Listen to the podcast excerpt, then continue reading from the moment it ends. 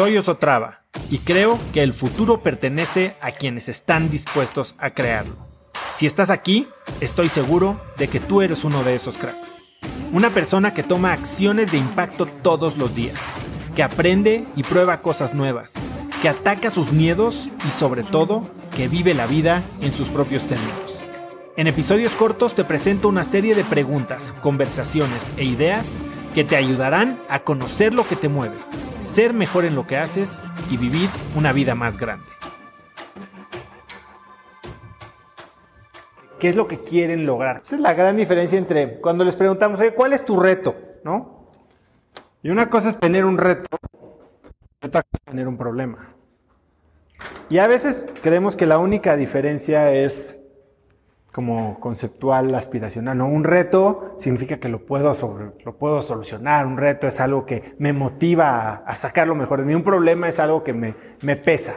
Y la verdad es que es un poquito diferente. Cuando ustedes piensan en reto es en un logro, ¿no? Una meta. Y ustedes están aquí con sus empresas y dices, bueno, ¿cuál es tu, cuál es tu reto? Y todos ustedes seguramente hoy traen en mente, quiero duplicar mis ventas, quiero abrir una oficina en Querétaro, quiero y eso está muy bien, pero eso no es, no es el reto. Eso es tu meta, eso es tu misión. ¿Qué es lo que está parado aquí? ¿Cuál es tu pared de ladrillos, no? Que está enfrente de ti, de tu reto y, de tu meta, que te lo está impidiendo.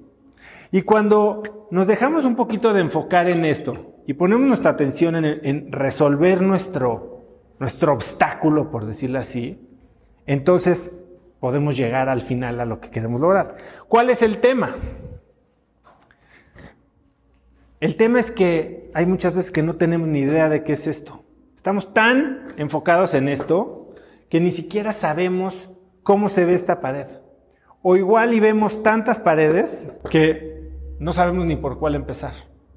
Entonces, la clave del crecimiento de un negocio se encuentra aquí, en ir quitando barreras, pero sobre todo es ir, quitando las barreras más importantes.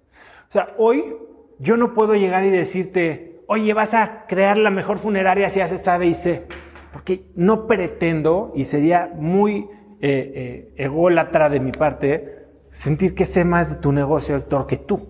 ¿no? O sea, que conozco más a tus clientes. Puedo tener un conocimiento, tal vez tengo a alguien que está en tu misma industria, tal vez tengo experiencia con tu modelo de negocio, pero hay infinitas peculiaridades de cada uno de sus negocios de carne, pues qué sé, pues que como un poquito y me echo una barbacoa de venida, ¿no? O sea, pero que solo ustedes saben.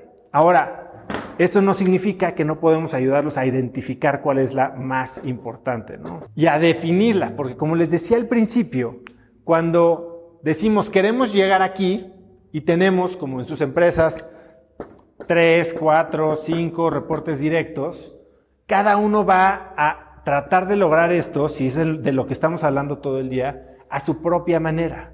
Y lo que necesitamos es que estos empiecen a trabajar juntos para resolver el problema más importante que tiene la empresa el día de hoy.